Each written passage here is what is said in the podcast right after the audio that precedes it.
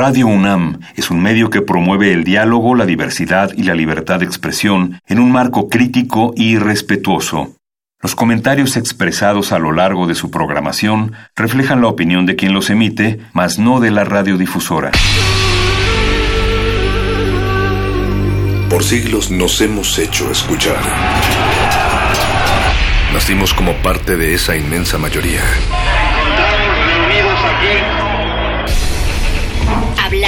Escuchar. Debatir. Proponer. Cuestionar.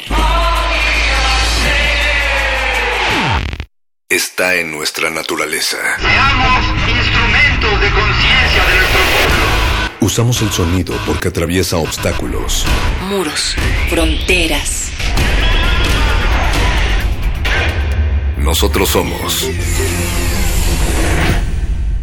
la resistencia. Resistencia modulada.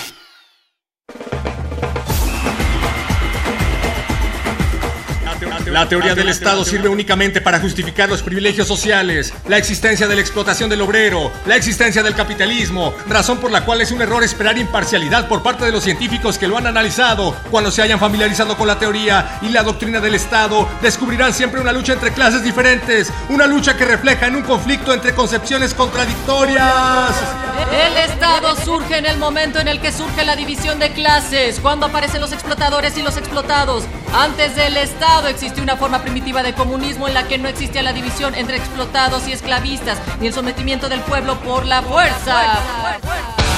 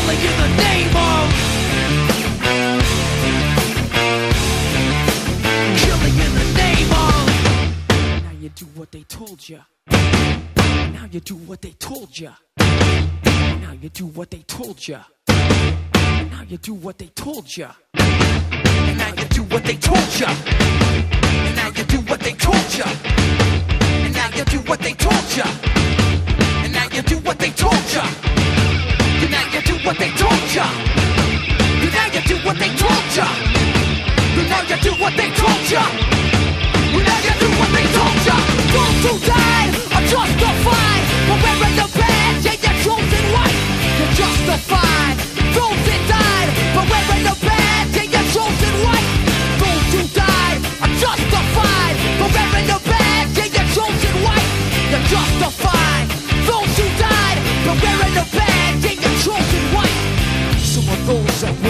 forces are the same that burn crosses. Some of those that work forces are the same that burn crosses. Some of those that work forces are the same that burn crosses. Some of those that work forces are the same that burn crosses. Ugh! Killing in the name of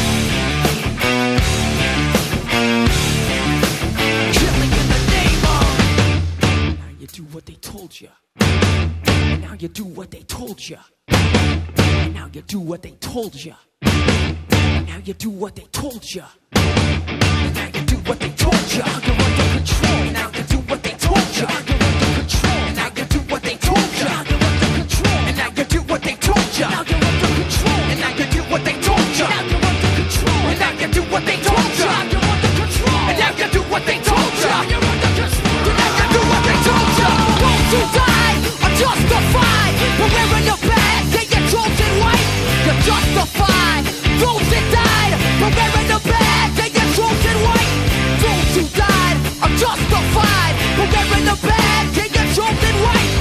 Go.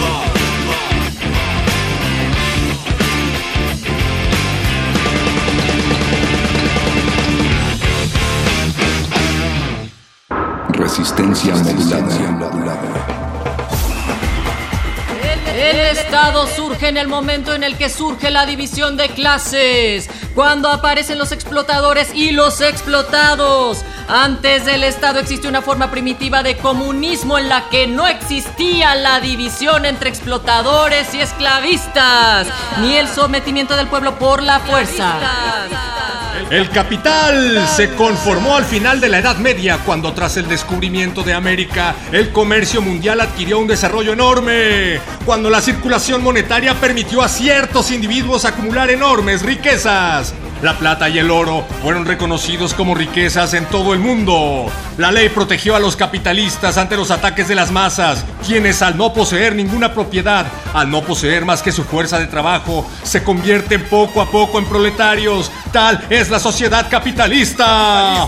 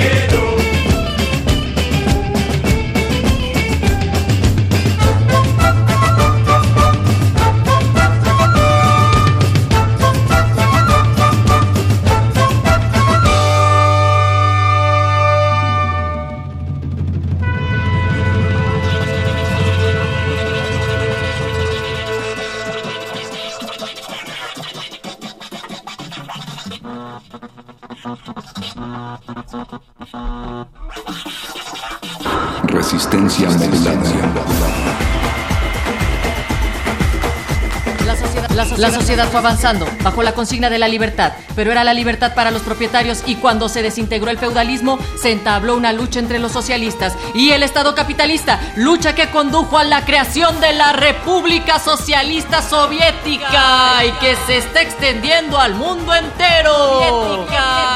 La clase obrera advierte cada vez más la necesidad de luchar contra los capitalistas. No importa qué tan democrática sea una república burguesa, si no lleva a cabo lo que proclama nuestro partido y lo establecido en la constitución soviética, entonces ese Estado no es más que una máquina para que unos repriman a otros. Debemos poner esta máquina en manos de la clase que habrá de derrocar al poder del capital. in the wake of our existence, in our parades and in our dances. Touch and see and behold the wisdom of the party. Essential in our lifetime and irresistible in our touch. With great spirits proclaiming that capitalism is indeed organized crime and we're all the victims. This next one is called Refused Party Program.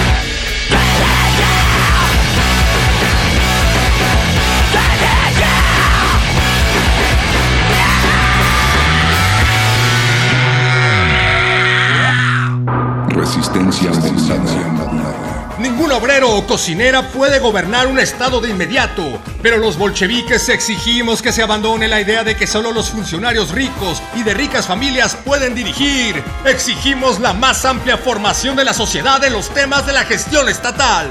Para renovar nuestro aparato estatal es preciso que nos propongamos a toda costa, primero estudiar, segundo estudiar y tercero estudiar. Y después comprobar que este conocimiento no quede reducido a letra muerta o a una frase de moda, sino que se convierta realmente en parte de nuestro propio ser. Voy a decirte algo que tú ya sabes. El mundo no es todo alegría y color. Es un lugar terrible y por muy duro que seas es capaz de arrodillarte a golpes y tenerte sometido permanentemente si no se lo impides. Ni tú, ni yo, ni nadie golpea más fuerte que la vida. Pero no importa lo fuerte que golpeas, sino lo fuerte que pueden golpearte. Y lo aguantas mientras avanzas. Hay que soportar sin dejar de avanzar. Así es como se gana. Si tú sabes lo que vales, ve y consigue lo que mereces, pero tendrás que soportar los golpes. Y no puedes estar diciendo que no estás donde querías llegar por culpa de él, de ella, ni de nadie. Eso lo hacen los cobardes y tú no lo eres. Tú eres capaz de todo.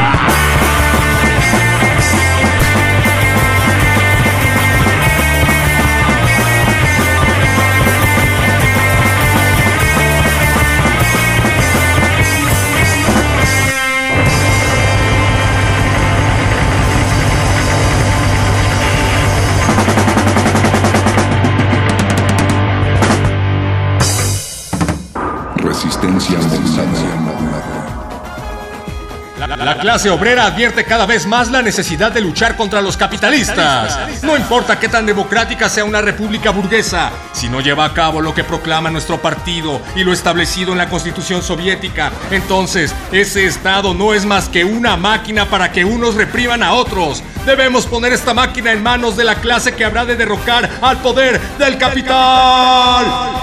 Rechazamos que el Estado signifique la igualdad universal. Mientras existe explotación, no podrá existir igualdad. Como el hombre hambriento no puede ser igual al saciado. Nosotros hemos arrancado a los capitalistas esta máquina y nos hemos apoderado de ella. Utilizaremos esta máquina para liquidar toda explotación y cuando esta explotación haya desaparecido del mundo, relegaremos esa máquina a la basura. Entonces, no habrá Estado ni explotación. Tal es la postura de nuestro partido.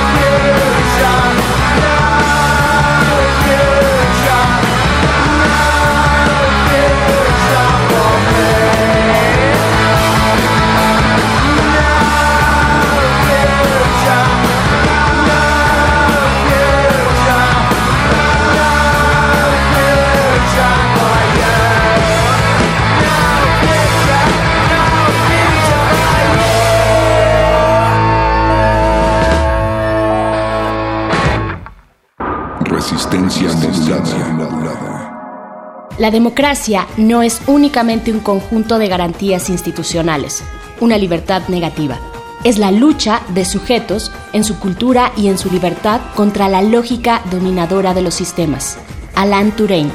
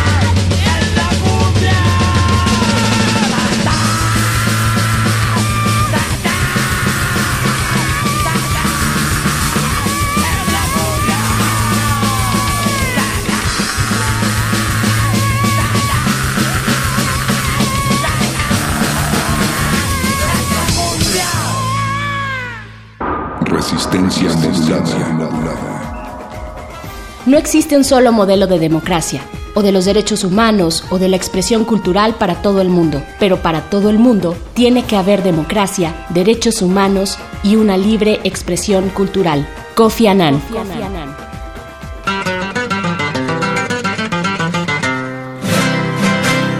De la punta de aquella montaña se divisa mi tierra te tengo un cariño, tres piedras que me tienen mareado. Por las tardes a diario me espera.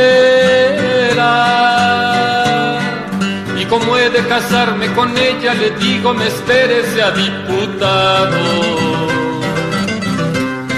Para entonces de merco sus naguas de colita de zorra como la usan las rotas modernas que entraron a la moda. Y le compró su fotinga para que parezca gringa. Chula se ha de ver mi chata que una vez fue gata de mi buen patrón. Cuando salga elegido a la fuerza votado por el pueblo y presuma de mucho botón en mi largo chaquetón mi par de pistolas y el fuero. Dejaré mi chaqueta de cuero, mis vacas, mis bueyes, lo que más quiero. Me dedico a matar individuos toditas las mañanas. Por la noche me llevo al colón, a la tifle más de moda. Y si tiene más hermanas, les pongo su palacete cerca de las verdes ramas para que en las mañanas se puedan bañar. No se pongan de pesca los que oigan este chulo corrido. Ni se pongan el saco los que se creyeron ofendidos. Yo no pinto a ningún diputado aunque todos me miran de lado, no quiero salir también lastimado. Me despido con todo cariño para mis cuatesones, que dejaron su suave chamarra para usar pantalones, ya que tienen sus amores en pueblitos muy lejanos lindos como flores que llorando esperan a los dueños de su amor.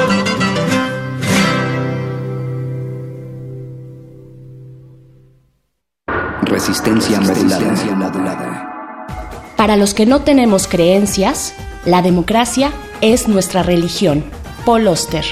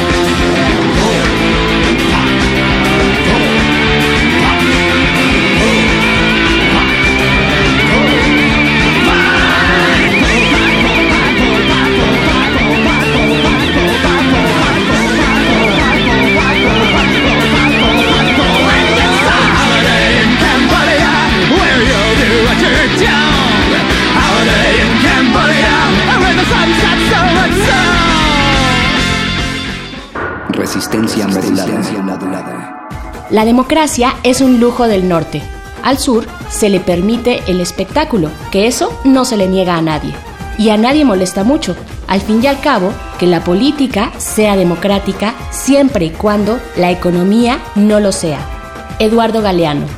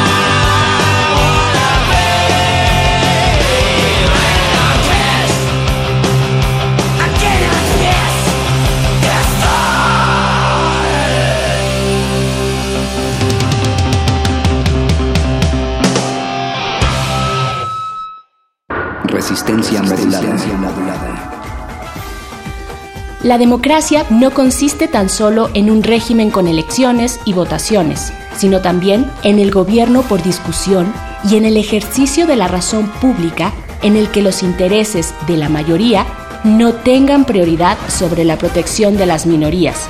Amartya Sen. Resistencia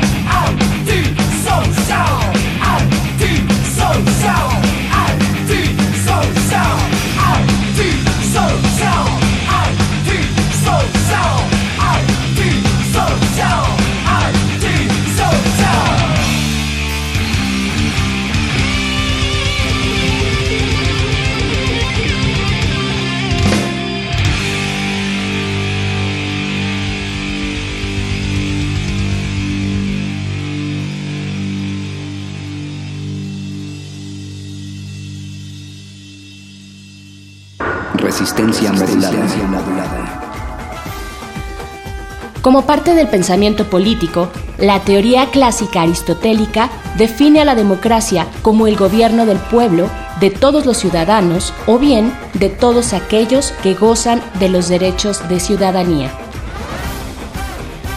And now, a message from the President of the United States, George W. Bush.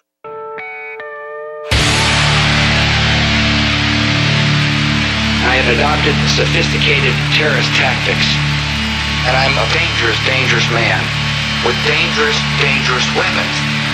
I want to drain the coal resources in America and foreign sources of crude oil. I am a weapon of mass destruction. I'm a brutal dictator, and I'm evil.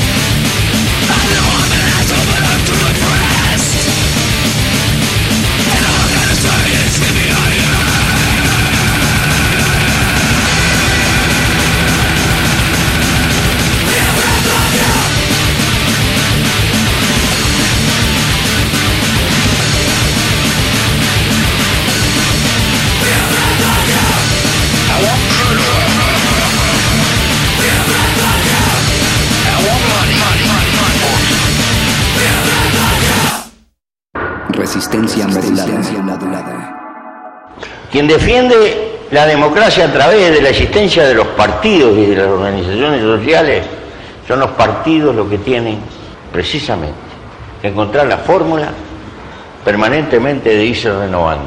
Pero hablar de democracia significa hablar de, en el fondo de libertad. Y la libertad existe para discrepar, para estar de acuerdo. No.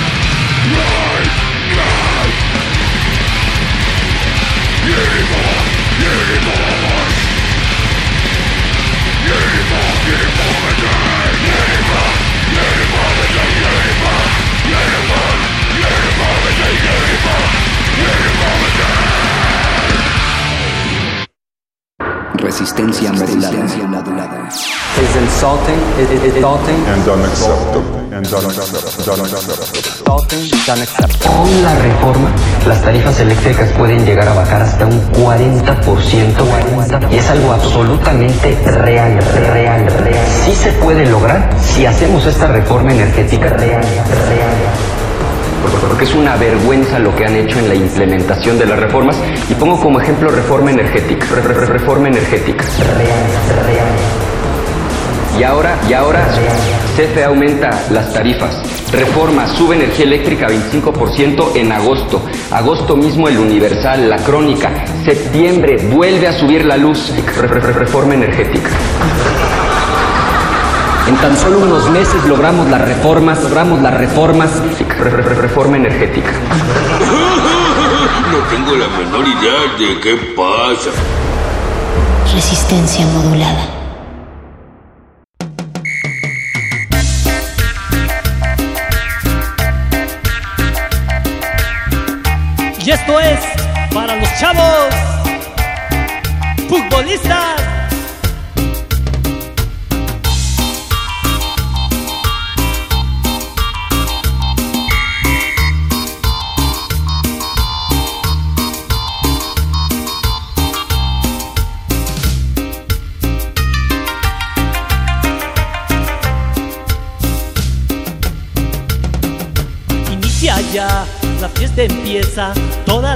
Se jalan la cerveza, prenden la radio buscando una estación, toda la gente mira el televisor.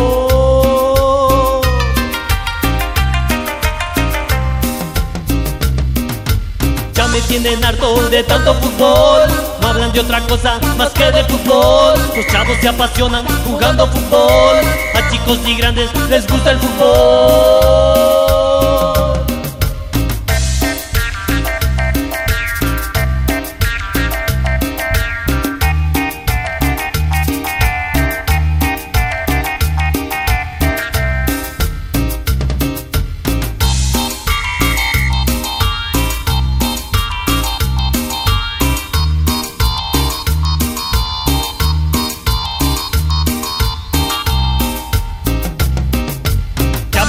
De tanto fútbol.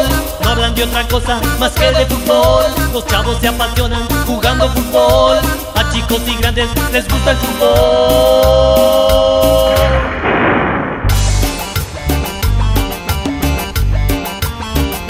¿Cómo se ve? ¿Se escucha? Ráfaga musical.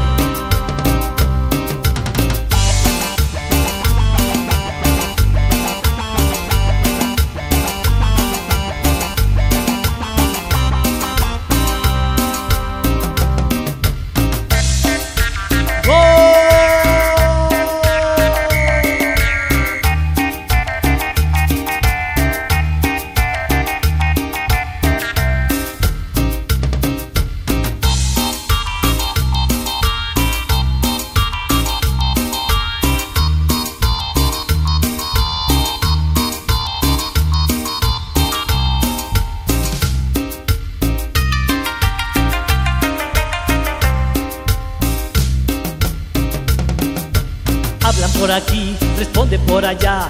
Todos opinando, mi equipo ganará. Ya me tienen harto, gritan por ahí. Bájenle a sus risas o se me van de aquí.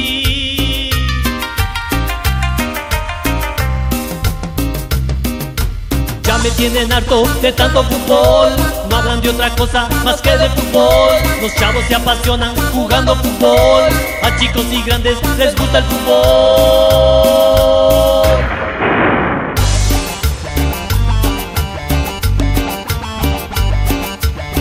¿No que no?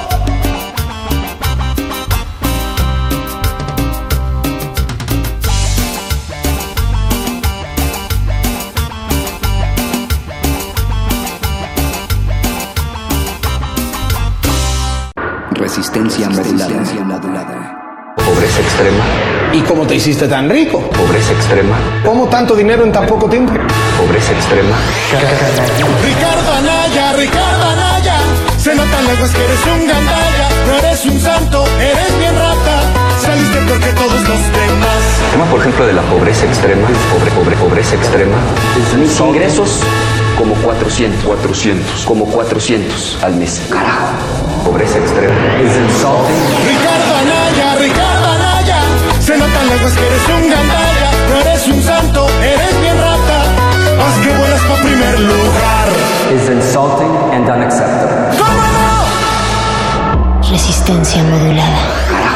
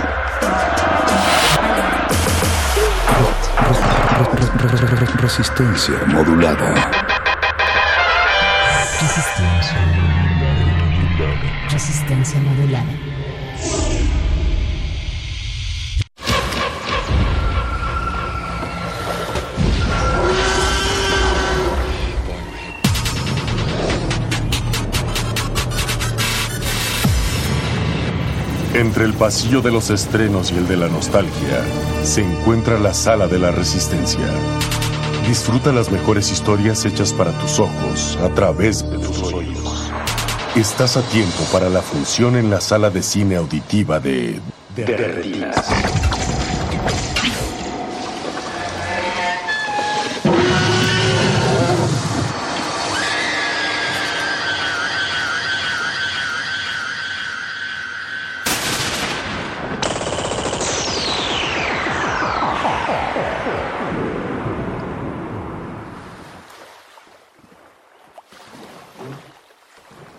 Espero que te hayas traído el bloqueador, Alberto, porque está haciendo un Creo- sol. No, creo que se me olvidó. No, te vas a quemar.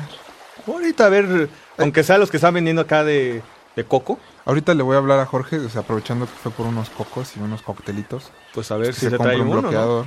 Porque sí, a mí se me olvidó. No, y luego aquí en la bella playa René Cardona Jr. que es- Sí, son un poco esas rasposonas. dicen que, que la, que la arena está patrocinada por Televicine, pero creo que no, ¿eh? no he visto ningún. Pues por lo menos ya de las estrellas de, de segundos, yo sí vi, ¿eh? Y, y es, es, creo, como ya lo decíamos cuando veníamos para acá, este, la playa es un lugar que el cine mexicano aprovecha mucho. Creo, creo que tiene que ver con que el país está rodeado de playas hermosas y que por durante mucho tiempo, sobre todo Acapulco, fue este. Si uno ve de repente los títulos así, usted más busque en internet web, habéis este, Acapulco y encontrará. Y ba- basta que se acuerden de la risa en vacaciones, ¿no? Todas las bromas de la risa en vacaciones son en Acapulco. Casi todas, sí, sobre todo las primeras, ya Ajá. después... Sí, bueno, ya este, después de la 3 ya no cuenta. Ya después ya se iban este, a otras eh, playas y, y estaban en la ciudad y demás. Pero sí, casi todo empezó con, con Acapulco. Y que pues, es el lugar común, ¿no? De, de la cinematografía mexicana. Sí, ahora sí que sí hay Reventón en Acapulco, Semana Santa en Acapulco, Capulina hizo como dos películas en Acapulco, Se puede El Mofle se fue a. Acapulco, este... Hubo, pues obviamente los, los lancheros muy picudos se fueron, están en Acapulco. Están- son de Acapulco. Este, hay una película con Carlos Ignacio, este, que se llama Dos Chilangos en Acapulco. O sea, de Acapulco puedes encontrar, bueno, Era el patio trasero de, de estas películas. Y creo que es por eso muy adecuado que, aunque no, no este, en tu CD que armaste para ahorita que estábamos en la playa, a ver si no nos hacen este escándalo acá las güeritas que están aquí. ¿no? les va a gustar porque justo vamos a escuchar Vamos a la playa de los Joao, que no aparece en una película de playa, sino en Los Verduleros 2, donde Lina Santos eh, baila ante la cámara, según nadie la está viendo, pero ¿Quién bueno. sabe? O sea, o sea, Alfonso Seda la estaba viendo, pero Lina Santos estaba viendo a la cámara y nosotros estábamos viéndola a ella y todos muy contentos. Muy raro. Muy raro, pero muy contentos con Pero creo que por eso hay que ponerle este play para precisamente escuchar a los Joao. Vamos a la playa y este Y a ver si nos ligamos algunos. la entrada de, de la risa en vacaciones, el pasito tun tun. Súbele Alberto, vas a ver que con eso te las ligas.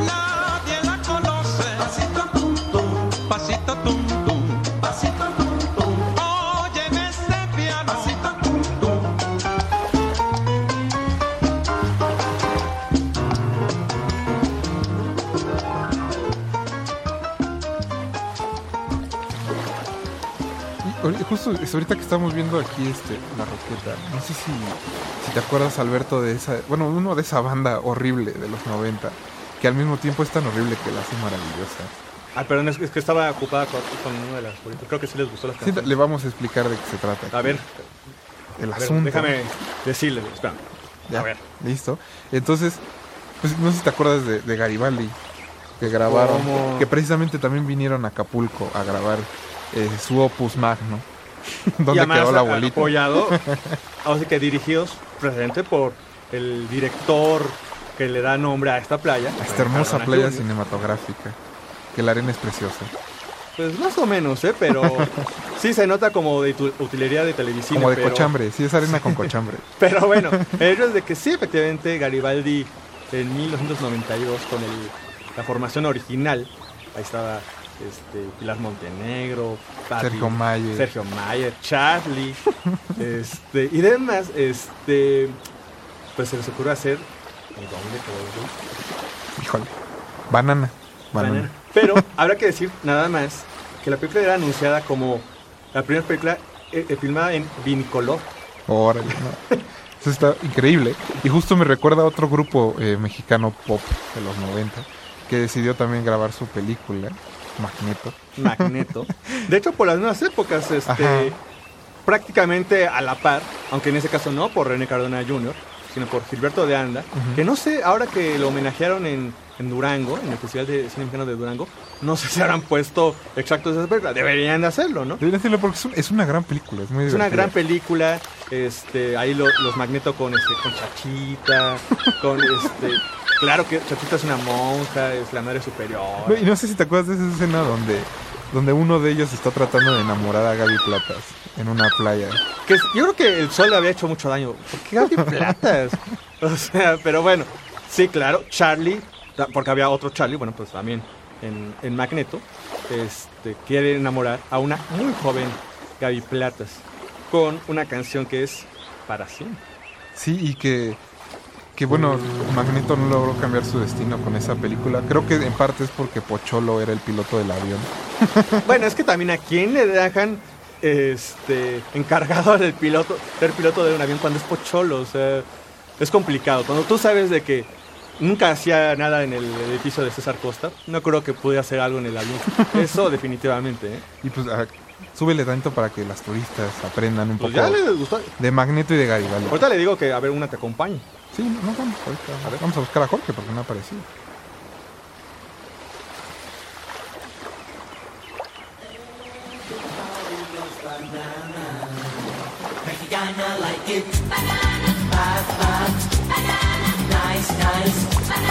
Sweet, sweet. Banana. Light, light. Banana. Bad, bad.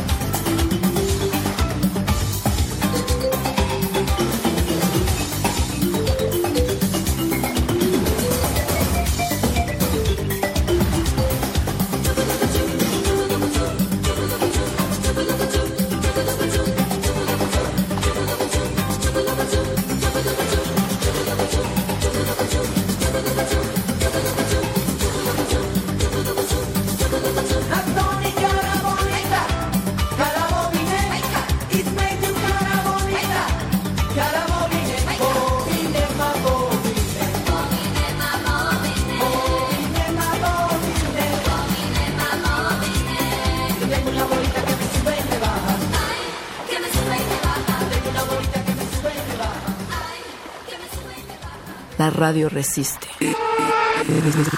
Resistencia modulada.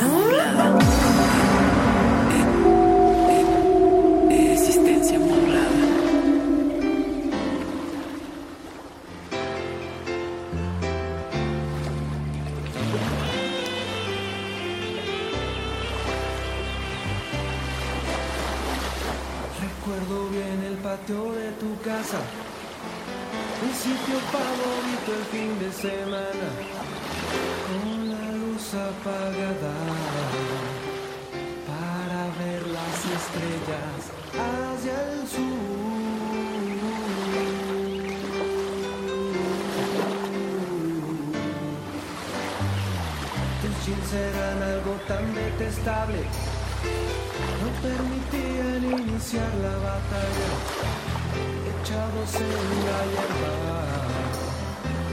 Me gustaba explorarte hacia el sur.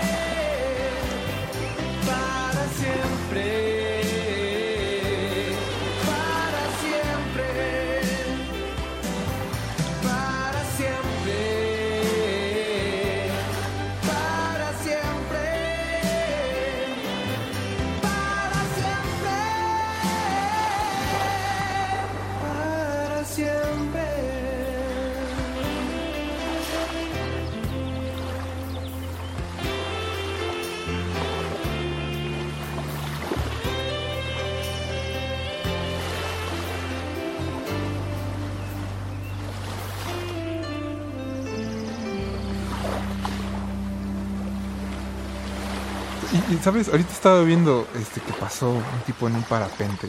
Sí, yo también lo vi. Sí, no, no, de- no creo que sea Tuntún, porque Tuntún hace mucho que nos dejó. Si es un tun, eh, será algo... Bueno, que aquí se puede, en la, en la playa René Cardona Jr., se puede esas cosas. Es, es una playa llena de ilusiones y de fantasía. Sí, se puede. Entonces, si nosotros vemos a Tuntún, es Tuntún. Tuntún siempre va a estar aquí Claro. en sus corazones.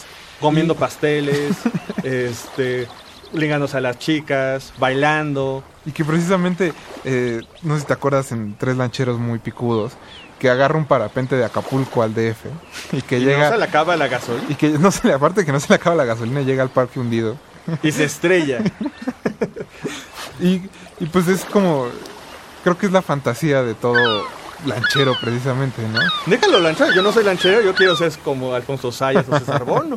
Yo no quisiera ser como César Bono porque le va muy mal en la película.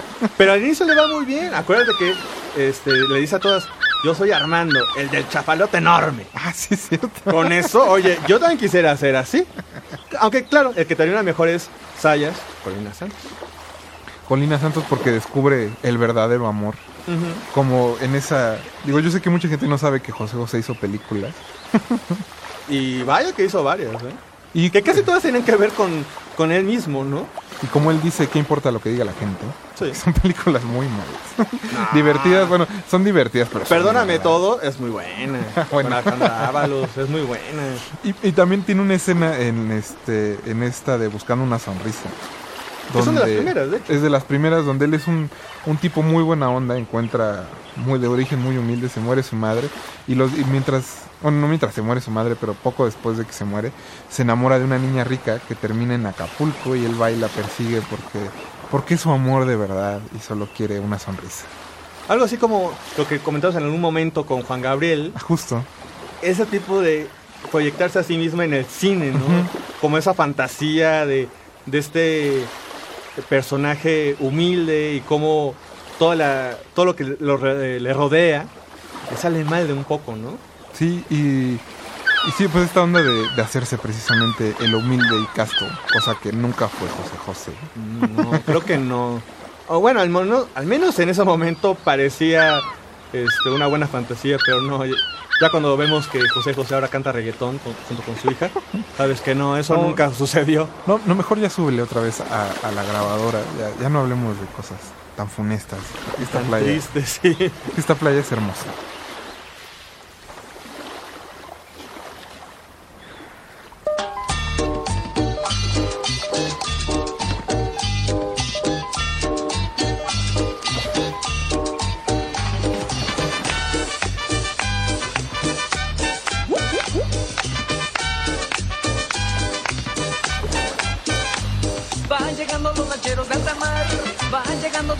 A descansar. Faltan pocas horas para que amanezca, muy cansados regresaron de la pesca.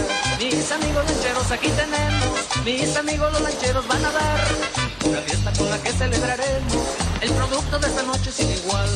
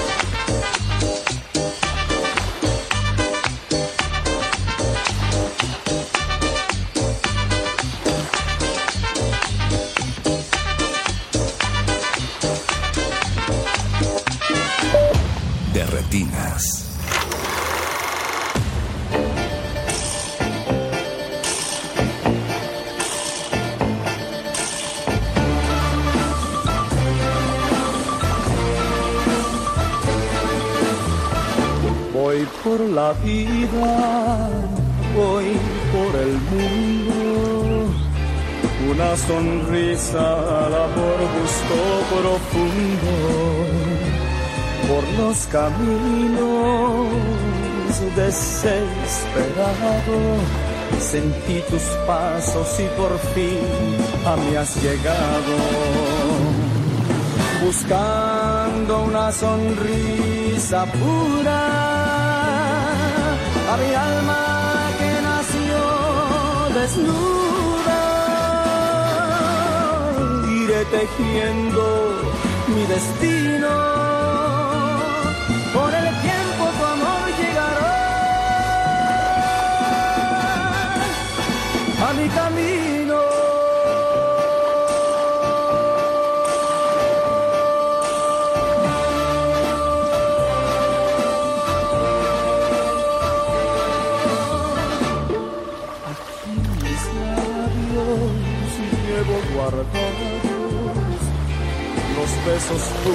Que en mi soledad no he dado.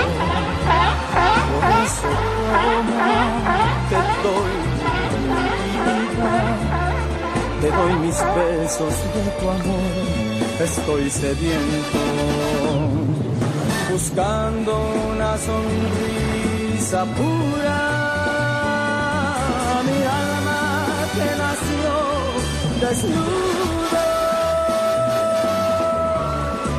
tejiendo mi destino. Con el tiempo tu amor llegará a mi camino buscando una sonrisa pura.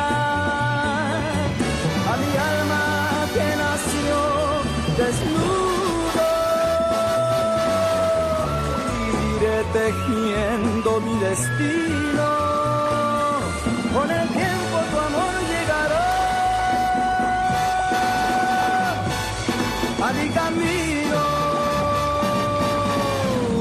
buscando una sonrisa pura a mi alma que nació desnudo iré tejiendo mi destino.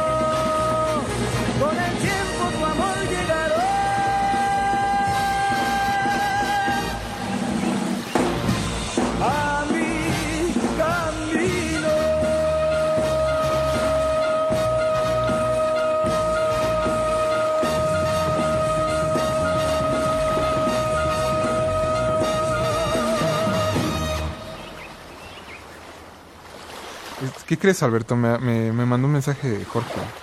Que, que se fue al Sisi. ¿Ah, cómo? Sí, porque dice ¿Y el que- cóctel? No, pues ya no lo va a traer. O sea que tenemos que ir nosotros. Yo no sé si quiere ir al Sisi. Fíjate que el otro día, antes de venir para acá, vi una película de los hombres G que se llama Suéltate el pelo. Y vaya. Y vaya, o sea, es- en- ahí le va a dar a David Summers bastante mal porque termina en el Sisi y tiene la espalda como el culo de un mandril. Literalmente. Ajá, por no ponerse bloqueador. Espero que hayas aprendido tu lección. Mm, bueno, al menos siempre el cine enseña algo. y esa debe ser Aunque una- no sé si sea el mejor cine el que te enseñe ese, pero bueno. Y sobre todo es muy extraño porque uno son los hombres G, están en Acapulco. Hay una trama donde este Tatiana, no, donde sale Tatiana y la conocen como en una fiesta. Ah, claro, sí es cierto.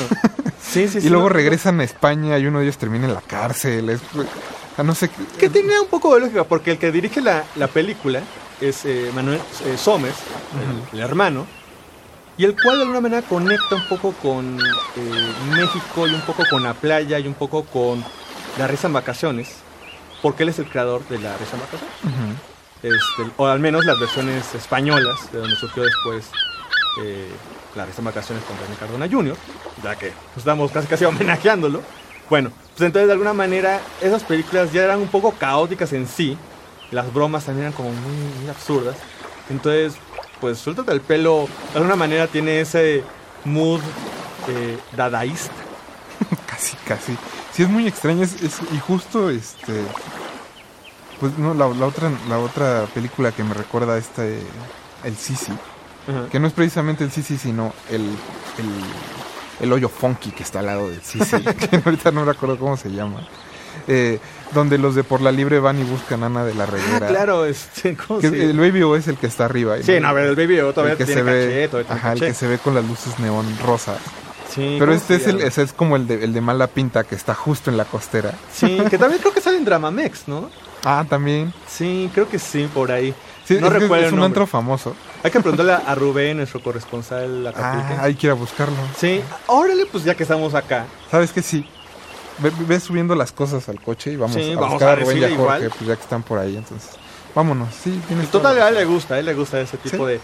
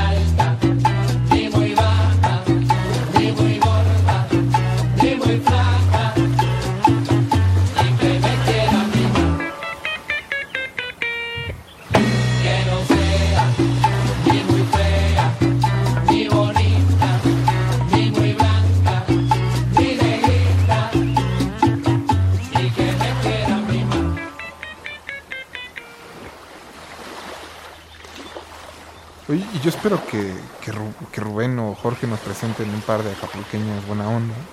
Porque sí, esas goritas están guapas, pero sí un poco apretadas, ¿no? No, es que son, sí, son como... Pues sí, nos ¿sabes ven acá nacos. Pues, Y yo, no, no, espera. pues es que nos ven como tres lancheros muy picudos. No, y sobre todo creo que notaron que tenemos la fiebre de amor como Luis Miguel. Andamos muy Y atrás de. Lucerito, sí. Yo siempre le quise contar las pecas a Lucerito de la espalda, pero, Tenía, pero creo que no voy a poder. Sí, ahorita yo creo que ya no. Ahorita ya no, no se puede. No, o, o como esta película, que, que creo que no es en Acapulco, es en Iztapas y Guatanejo, donde Alejandra Guzmán sufre este... sí Un verano peligroso. Un verano peligroso.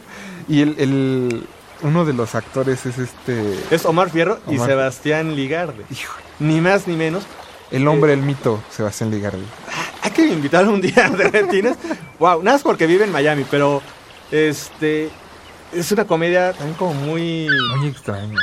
es, es que quiere ser como sexy comedia, pero al mismo tiempo quiere ser pues una comedia televisine, A diferencia de la Luis Miguel, la de Luis Miguel, que es muy inocente con Muy inocente. el asunto del amor. donde Lucerito este pues se enamora de Luis Miguel que se entre- está interpretando a sí mismo, que está en el momento de- este glorioso en la cúspide de su carrera.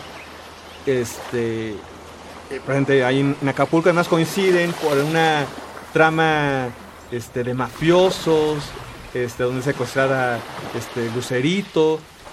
Una, cosa que ni es musical, ni es comedia, ni es de acción, ni es romántica. Es una cosa eh, muy caótica, cortesía de René Cardona Jr. Del maestro. Hay que aprender mucho de René Cardona Jr. Qué bueno que venimos a, a- a su playa.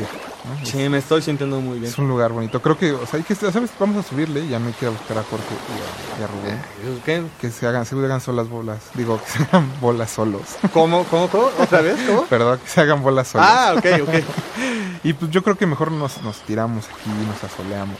Como Sí, debe ser. ya sí nos- Porque, porque ya casi nos faltan unos cuantos días para regresar. Ya si nos Resistencia. de, de más, pues ya. Pues sí, lo mejor es, o sea, vamos a acostarnos, a, a llevarla, a llevarla tranquila, vamos en la, órale. vamos en la playa. En la playa.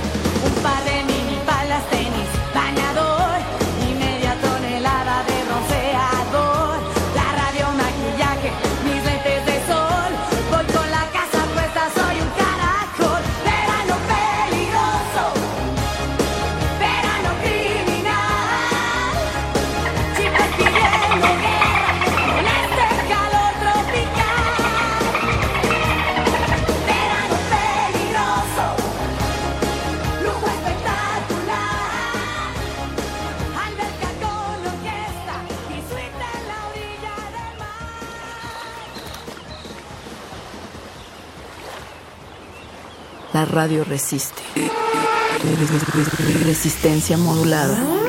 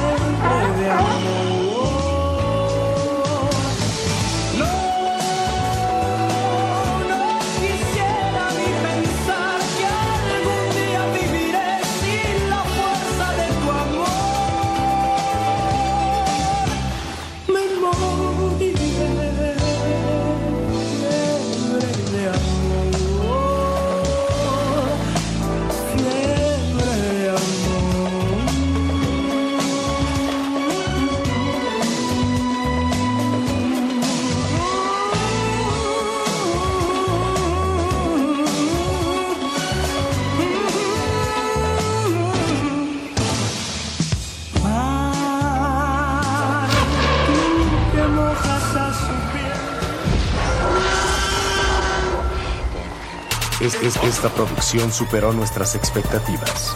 Gracias por acompañarnos. Hasta la próxima función.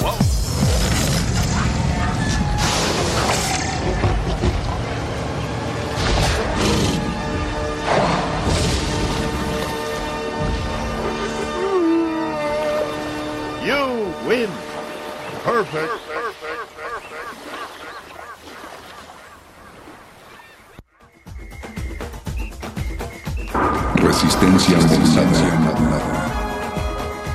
La clase obrera advierte cada vez más la necesidad de luchar contra los capitalistas. No importa qué tan democrática sea una república burguesa, si no lleva a cabo lo que proclama nuestro partido y lo establecido en la constitución soviética, entonces ese Estado no es más que una máquina para que unos repriman a otros. Debemos poner esta máquina en manos de la clase que habrá de derrocar al poder del capital. Rechazamos que el Estado signifique la igualdad universal. Mientras existe explotación, no podrá existir igualdad. Como el hombre hambriento no puede ser igual al saciado. Nosotros hemos arrancado a los capitalistas esta máquina y nos hemos apoderado de ella. Utilizaremos esta máquina para liquidar toda explotación y cuando esta explotación haya desaparecido del mundo, relegaremos esa máquina a la basura. Entonces, no habrá Estado ni explotación. Tal es la postura de nuestro partido.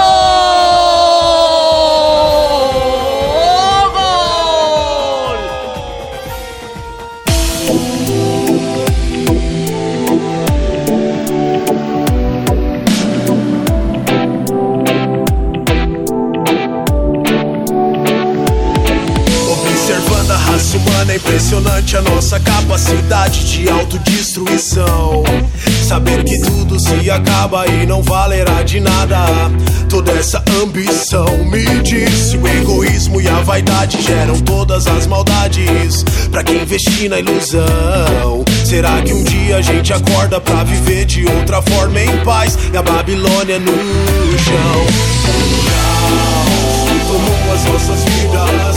Esse mergulho parece sem saída, sufocante, angustiante, nos esgota em qualquer parte.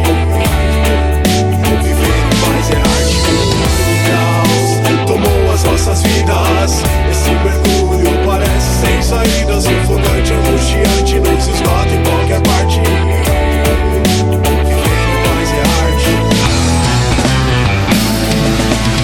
Momento a refletir, eu só procuro um sentido pra tanta competição. Uma resposta convincente, mas não entra na minha mente. Irmão matando o irmão, e eu, eu me preocupo com o futuro do meu filho, a minha família. A Deus peço proteção. Dia após dia, o que eu preciso é dar sua luz na minha estrada pra caminhar no mundão. Caos que tomou as nossas vidas. Saída, sufocante, angustiante, nos esgota em qualquer parte. Viver mais é arte. Caos tomou as nossas vidas. Esse mergulho parece sem saída, sufocante, angustiante, nos esgota em qualquer parte.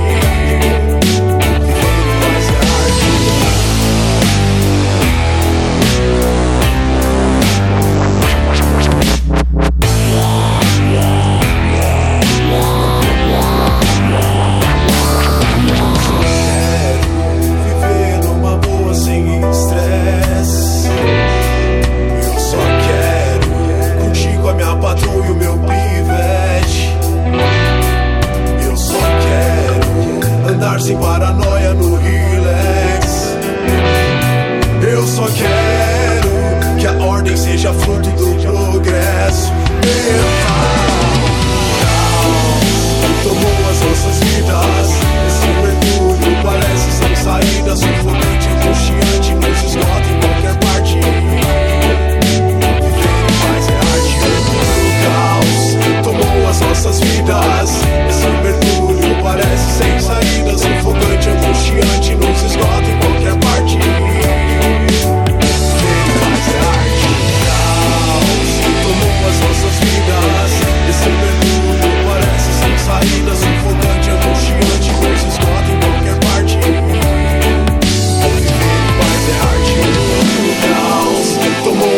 Nossas vidas.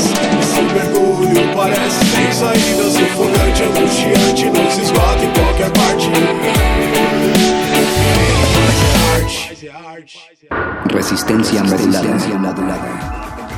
Como parte del pensamiento político, la teoría clásica aristotélica define a la democracia como el gobierno del pueblo, de todos los ciudadanos o bien de todos aquellos que gozan de los derechos de ciudadanía. Días a todos los amables oyentes en esta mañana de su radio Inti Raymi. Allí ya chukaliyachu walakyachu mereya kasekichis. Kay qusqollaqtapiqa qllatata qhawallaqtakunapi uyariwarniykuna wayqikuna panaykuna. Kunaqa allintakiq wayrakuna chaymunqa kay Puerto Rico nacionmanta pacha. Paykunaq sutikmi calle 13. Y las patas vemos taquita pomanchis. Chaytakiq sutikmi Latinoamérica. Uyarikusunchis. Cancunapa.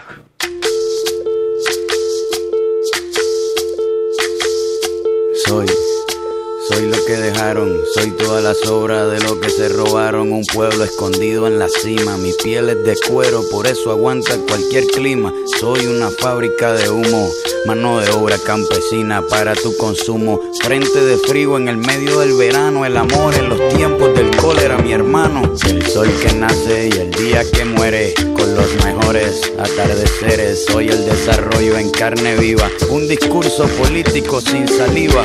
Las caras más bonitas que he conocido, soy la fotografía de un desaparecido, la sangre dentro de tus venas. Soy un pedazo de tierra que vale la pena una canasta con frijoles. Soy Maradona contra Inglaterra, anotándote dos goles. Soy lo que sostiene mi bandera, la espina dorsal del planeta en mis cordilleras. Soy lo que me enseñó mi padre, el que no quiere a su patria, no quiere a su madre. Soy América Latina, un pueblo sin pierna pero que camina. Tú no puedes comprar al viento, tú no puedes comprar al sol,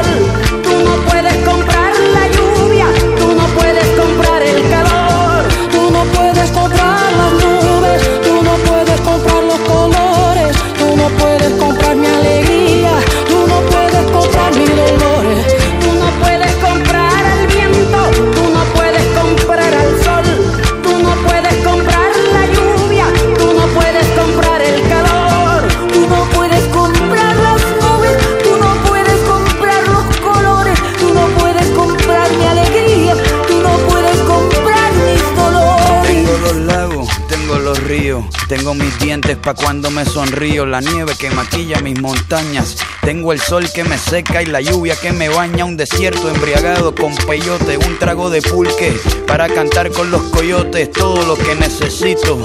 Tengo a mis pulmones respirando azul clarito. La altura que sofoca. Soy las muelas de mi boca, mascando coca. El otoño con sus hojas desmayadas. Los versos escritos bajo la noche estrellada.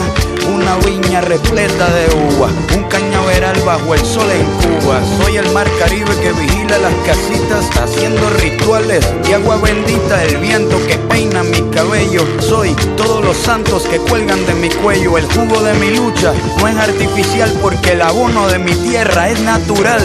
Tú no puedes comprar el viento, tú no puedes comprar el sol, tú no puedes comprar la lluvia, tú no puedes comprar el calor, puedes comprar los colores, tú no puedes comprar mi alegría, tú no puedes comprar mis dolores. Não se pode comprar o vento, não se pode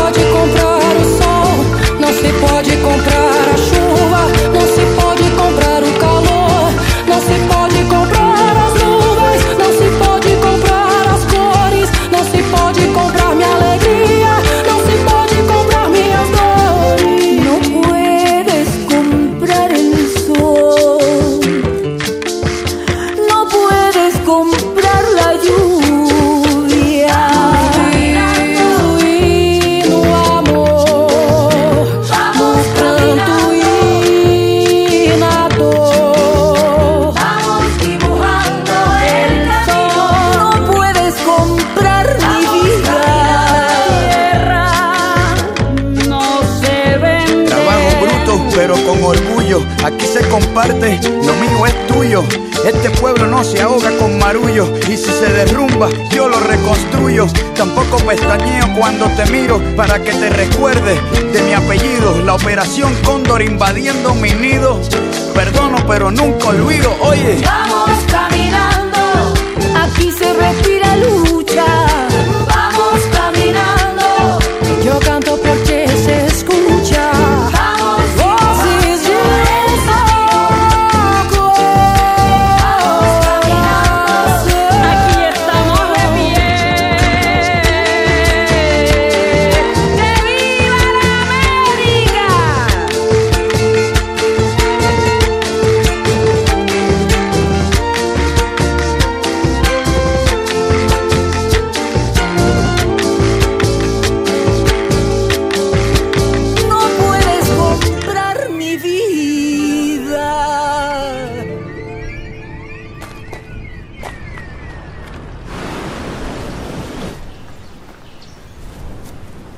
Resistencia modulada. No existe un solo modelo de democracia, o de los derechos humanos, o de la expresión cultural para todo el mundo, pero para todo el mundo tiene que haber democracia, derechos humanos y una libre expresión cultural. Kofi Annan.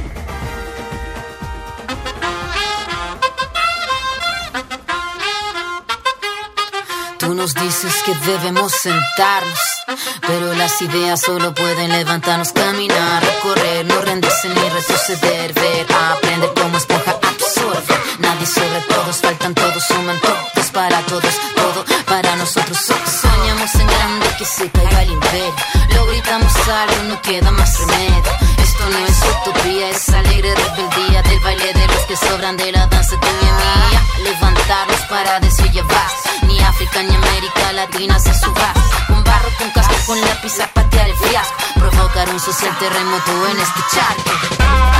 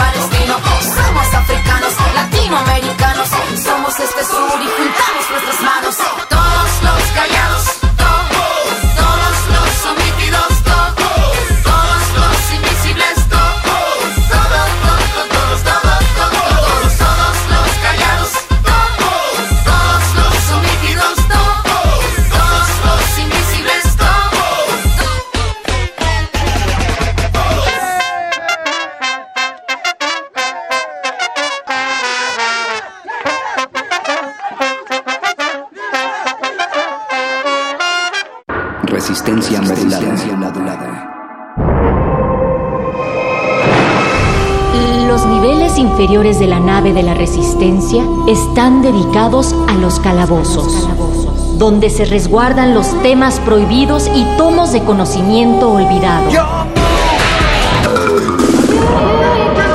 El más grande de ellos es donde guardamos los juegos, los cómics y las frituras de queso.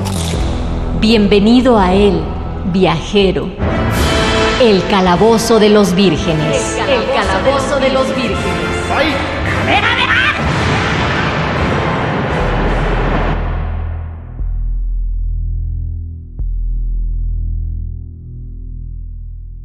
Civil War. Historia Mark Millar. Dibujos Steve McNiven. El director de un reality show observa desde la seguridad de la WTNH, la estación del Canal 8. En los monitores puede ver a un cuarteto de héroes desconocidos llamados los New Warriors, que acechan una pequeña casa suburbana. Los acompañan su camarógrafo, un maquillista y la frivolidad televisiva. La casa aparentemente normal que espían es en realidad el refugio de cuatro de los supervillanos más peligrosos que existen, Cobalt Man, Cold Heart, Speed Freak y Nitro. En la búsqueda de incrementar su audiencia, los New Warriors se lanzan a la redada sorpresa para atrapar a los villanos. Pudo ser una pelea común, todo lo común que podría tener una pelea entre ocho personas con superpoderes, pero Nitro, ese viejo enemigo del Capitán Marvel, logra alejarse del conflicto y llevarlo hasta las inmediaciones de una escuela primaria. Ahí, la heroína nombrada Namorita amenaza al villano. Levántate, Nitro, y no intentes realizar una de tus estúpidas explosiones. Con eso solo conseguirás que te golpee más duro. Namorita, ¿cierto? ¿No eres prima del submarinero o algo parecido? Bueno, me temo que no somos esos idiotas de sótano a los que están acostumbrados, nena. Ahora juegan con los grandes.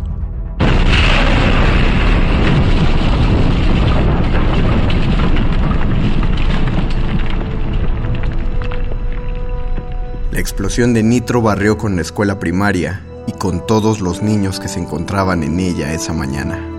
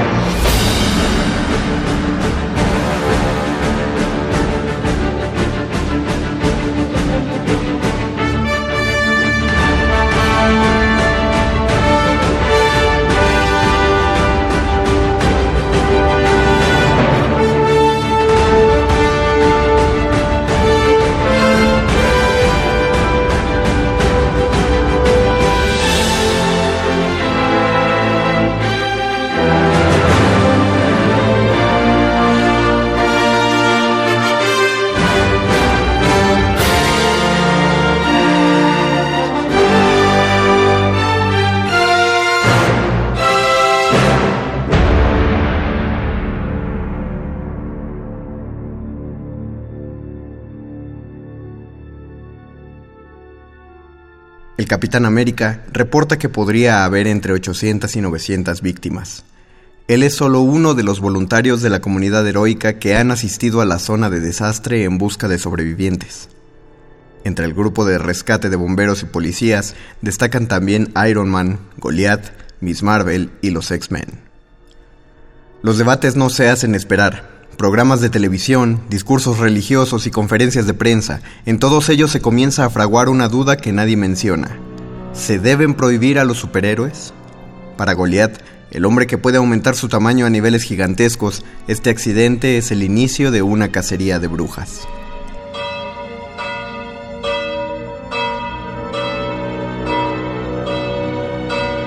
A la salida del funeral de las víctimas, Tony Stark es increpado por una madre que perdió a su hijo en el incidente de Nitro. ¿Quién le ha estado diciendo a los niños que es posible vivir fuera de la ley si visten de mallas? Los policías deben entrenar y portar insignias, pero eso es muy aburrido para Tony Stark. Nah, para este ricachón nada más se necesita algún poder y una actitud de rufián para poder formar parte de su superpandilla privada. Usted apoya esta cosa enfermiza, Stark, con sus sucios millones. La sangre de mi pequeño Damien le mancha las manos. ¿Es hora de registrar a los superhéroes? Johnny Storm, mejor conocido como la Antorcha Humana, intenta pasar una de sus acostumbradas noches de distensión en un club nocturno cuando se encuentra con un montón de civiles inconformes. El botellazo que recibe en la cabeza y las patadas que siguieron fueron uno de muchos casos reportados de personas atacando superhéroes a lo largo y ancho de Nueva York. Por ello, se convocó a una reunión de emergencia en el edificio Baxter, el conocido cuartel general de los Cuatro Fantásticos. El gobierno ha hecho una propuesta a la comunidad de poner las máscaras, revelar sus identidades secretas, registrarse como servidores públicos con todas las prestaciones que eso puede conllevar. A cambio, ningún superhéroe podrá volver a mantener su identidad secreta ni actuará a menos que reciba una orden federal al respecto. Algunos héroes consideran esta la solución más adecuada, otros la detestan, y ninguna de las facciones se ve cercana o dispuesta a ceder. La división es inminente. En el portaaviones de Shield, la agencia de seguridad más grande a nivel global, la nueva líder del grupo, Maria Hill, platica con el Capitán América sobre la reunión secreta de los héroes en el edificio Baxter. El héroe no confía en la líder de Shield ni en el registro de superhumanos, por lo que se ordena que el Capitán América sea arrestado. Con la fuerza, agilidad y estrategia que lo caracterizan, logra huir de aquellos con los que alguna vez colaboró en calidad de fugitivo de la ley. De vuelta en Nueva York, ante los héroes se manifiesta una entidad cósmica que el Dr. Stephen Strange, el maestro de las artes místicas, logra identificar. Su nombre es el Vigilante y solo aparece para registrar momentos de grandes cambios e inmensa agitación. Su presencia en este momento es un mal presagio.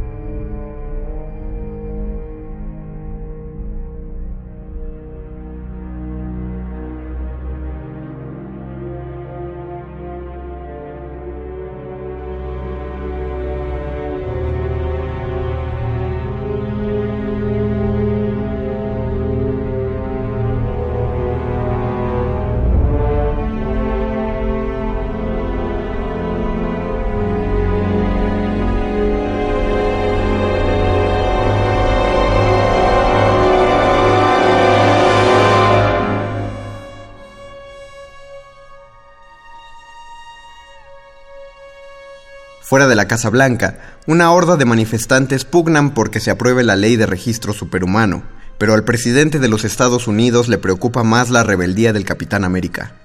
Sin embargo, tres de los hombres más inteligentes del mundo están de ese lado de la ley.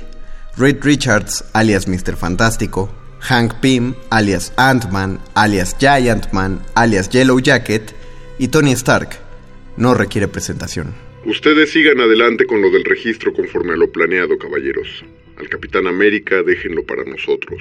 Con el Capitán América fugitivo y Iron Man como principal embajador de los superhéroes ante el gobierno, la tensión política y social empieza a subir de tono. Los héroes que se han unido a la rebelión del capitán actúan desde las sombras, entregando a superdelincuentes a las autoridades, mientras que los héroes que apoyan el registro actúan a la luz del sol, con total aprobación del gobierno y de la población civil. El registro de superhumanos es casi un hecho. Pero aún no se ha visto lo más grave de la iniciativa. Todo aquel que se niegue a registrarse se convertirá en automático en un criminal, y la pena por incumplir la ley es la cárcel. Una cárcel que sea lo bastante fuerte para contener a los seres más poderosos de la Tierra, y el Dr. Reed Richards ha puesto manos a la obra en un proyecto secreto para solucionar el problema. Finalmente, la propuesta de ley alcanza las firmas necesarias y se decreta la ley de registro superhumano. La policía está autorizada a proceder en contra de cualquier persona con máscara y uniforme que no esté registrada en la base de datos. Tras salvar a los jóvenes Vengadores de un arresto casi seguro, el Capitán América y Falcon logran llevarlos a una de las casas de seguridad de Nick Fury, el antiguo director de SHIELD y aún el mejor espía que existe.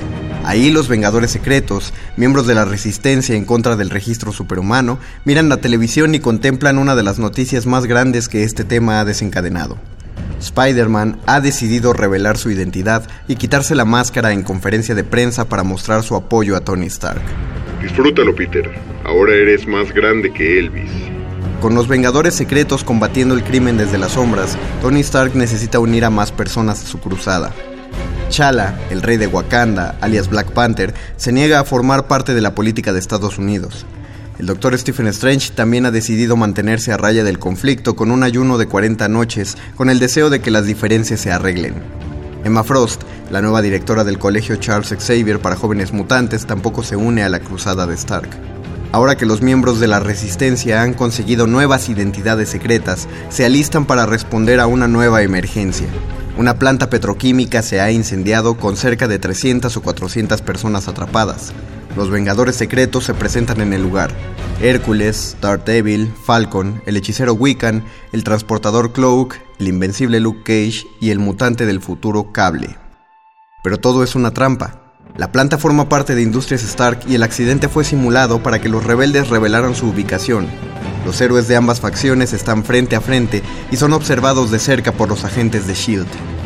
El combate es inevitable. La brutalidad de ambas partes no tiene precedentes. Amigos y aliados peleando por una diferencia fanática de opiniones en la que ambas partes parecen tener la razón.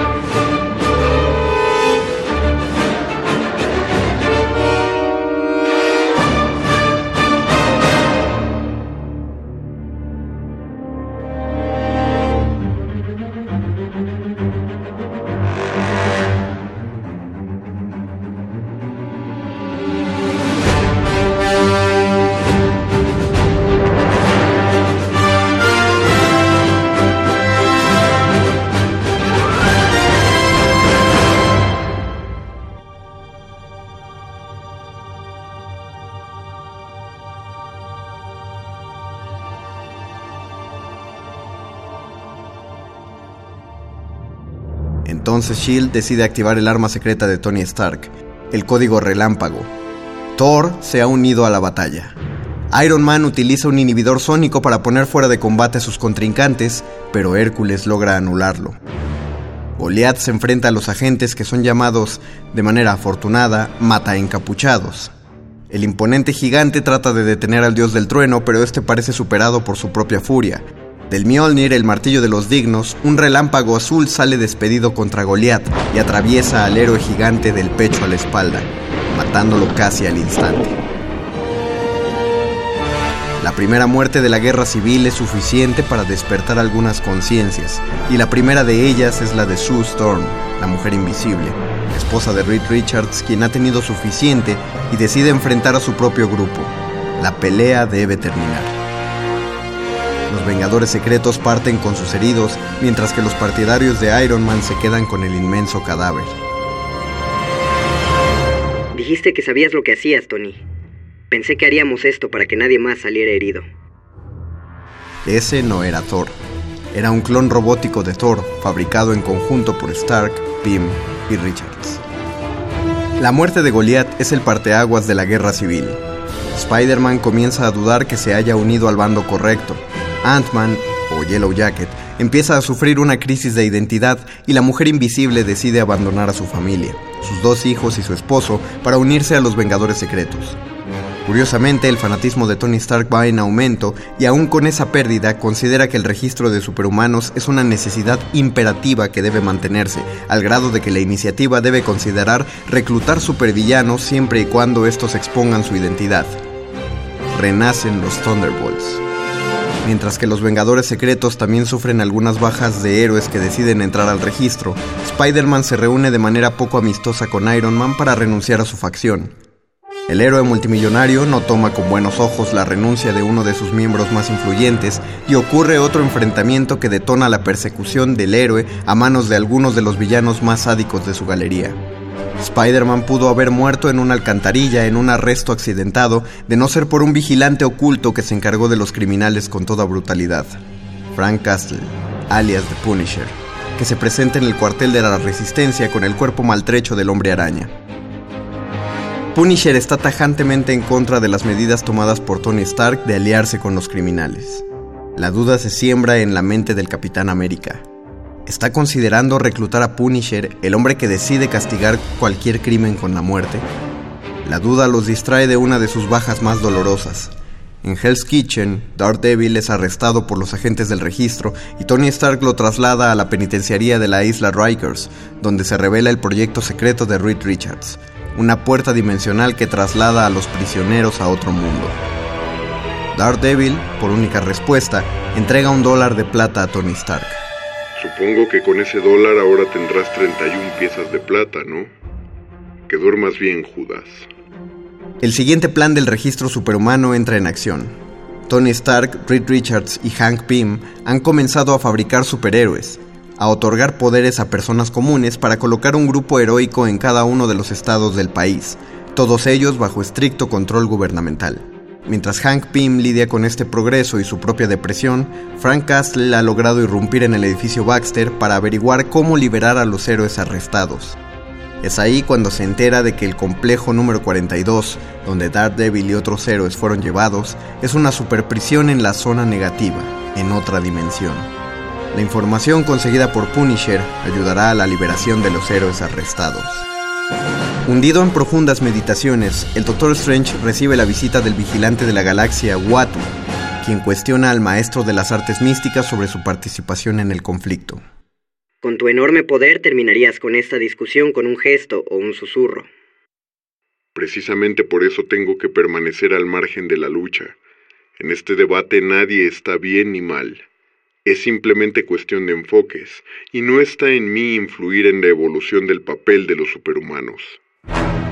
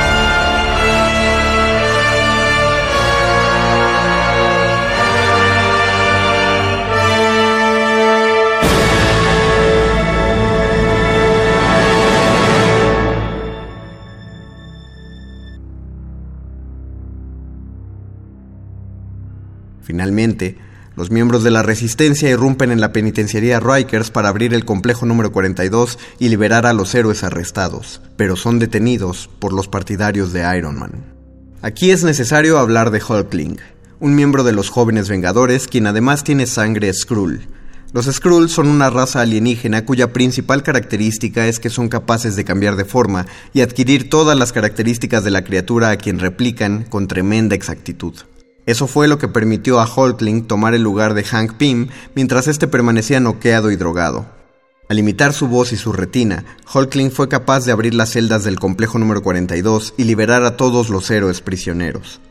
Un nuevo y devastador combate tiene lugar en la penitenciaría entre superhéroes, supervillanos, agentes de escudo, viejos amigos y nuevos aliados. Antes de que los miembros del registro cierren el portal y encierren a todos en el complejo número 42, Cloak, el vigilante neoyorquino con poderes de oscuridad y transportación, logra envolver a todos los involucrados en la refriega y llevarlos hasta las inmediaciones del edificio Baxter. La guerra amenaza con volverse más devastadora cuando Namor, el rey de las profundidades marítimas conocido como el Submariner, aparece con su ejército en la superficie y el clon de Thor vuelve a ser utilizado. Cuando el Capitán América se dispone a destruir el casco de Iron Man con su escudo de vibranium, un grupo de civiles se lanzan hacia él para detenerlo. Estas personas que tuvieron la fuerza suficiente para enfrentarlo, hombres comunes de Nueva York, lo obligan a hacer una pausa lo suficientemente larga para que el héroe tome conciencia de la devastación que su guerra ha causado. Nueva York está destruida por un conflicto de ideas. Decepcionado de sí mismo y de su comunidad, el Capitán América finalmente se entrega al arresto. Con el defensor de la libertad detenido y los grupos heroicos del gobierno en acción, se da por concluida la guerra civil de superhéroes.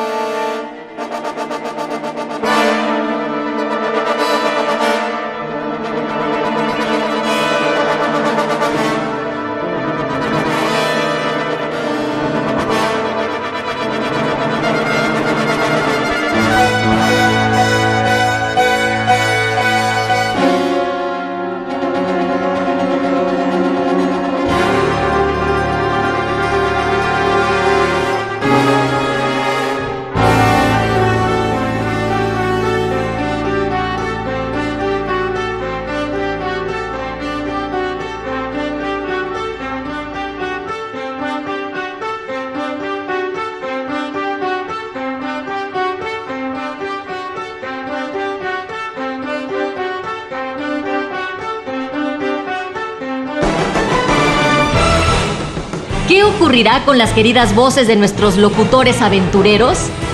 Averígüenlo en la próxima emisión de El Calabozo de los Vírgenes. El Calabozo de los Vírgenes. You.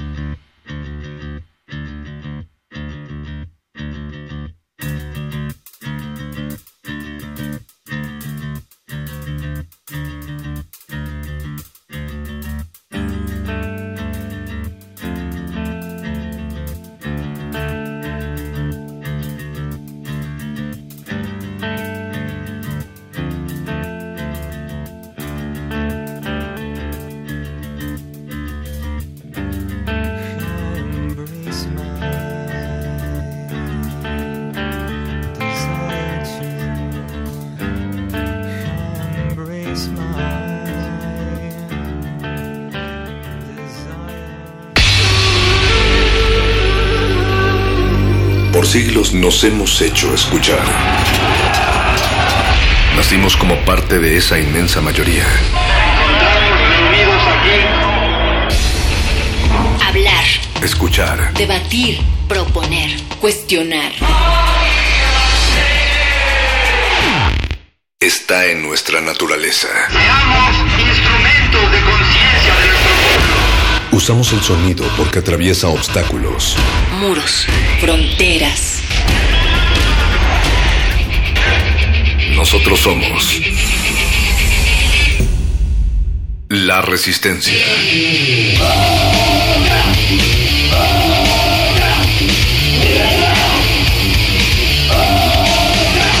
Resistencia modulada.